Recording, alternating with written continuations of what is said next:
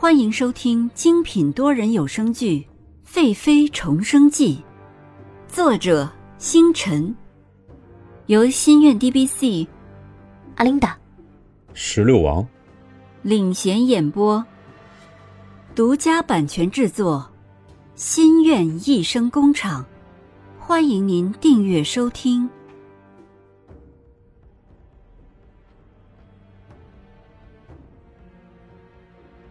第九十集，兵符的下落。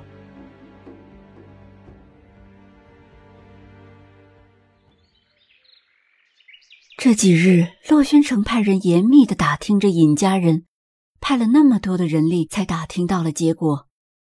发现原来这朝明王朝的民间中，竟有这么大的势力，几乎可以和自己抗衡。洛轩城一双深邃锐利的眸子。紧紧盯着桌子上的奏折，尹君生啊，尹君生，你真是叫人头疼！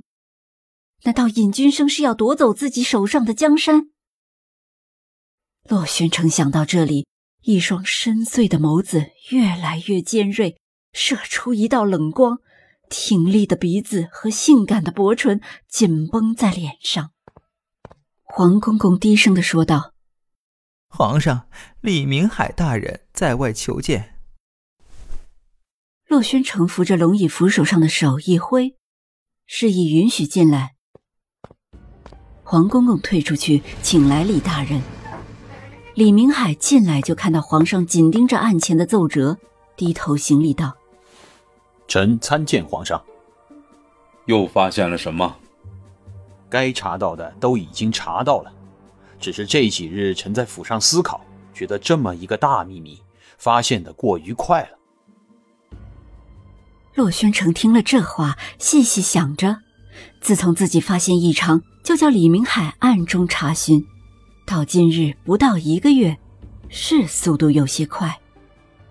李明海接着说：“臣昨日细细问询，暗查尹家的探子。”从中发现，这一切不是探子暗中查到，而是有人故意让我们查到。你的意思是，尹君生故意让朕查到的？这一切都是他有意为之？是。洛宣城双手背在身后，手指紧紧的绞在一起，说道：“你认为他要做什么？难不成他想当皇上？”李明海听洛宣城口中说出这话，身子一震，自己也曾经是这样怀疑的。臣认为不是，据臣查探，兵符不在尹君生的手上。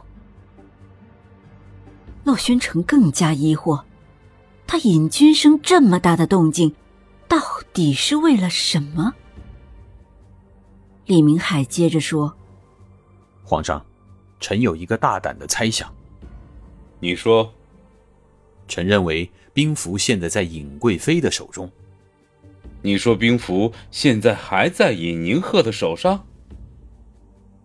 李明海知道自己这样说有可能实在污蔑了皇上的妃子，可是自己还是要说。洛宣城眉头紧皱，细细想着。对了，那天自己去舒心殿，尹宁鹤曾说过一句话。他会把兵符送还自己。当时因为自己失落，没有在意这句话的意思。现在来想这句话蕴含的东西，如果尹君生真的想要朕的江山，就不会把这么重要的兵符交给尹宁鹤的手中。还是尹君生有更大的阴谋？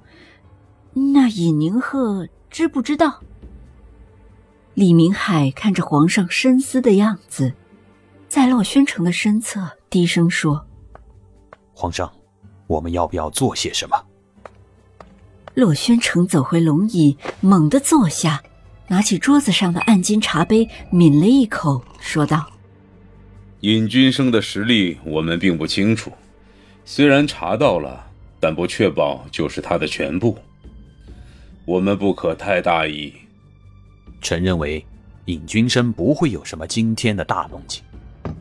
你暗中召集京城中的将士，随时准备。无论如何，朕的江山绝不许有危险。你派朕的探子要紧盯尹君生的行踪，无论是他们故意给我们看的，还是我们查到的，都要及时向朕汇报。遵命，臣告退了。洛宣城挥手示意。李明海走后，洛宣城静静的思考着。尹宁鹤现在为自己生下孩子，尹君生一定会知道的。尹家爱女心切，自己不相信他会因为这个跟皇上拼命。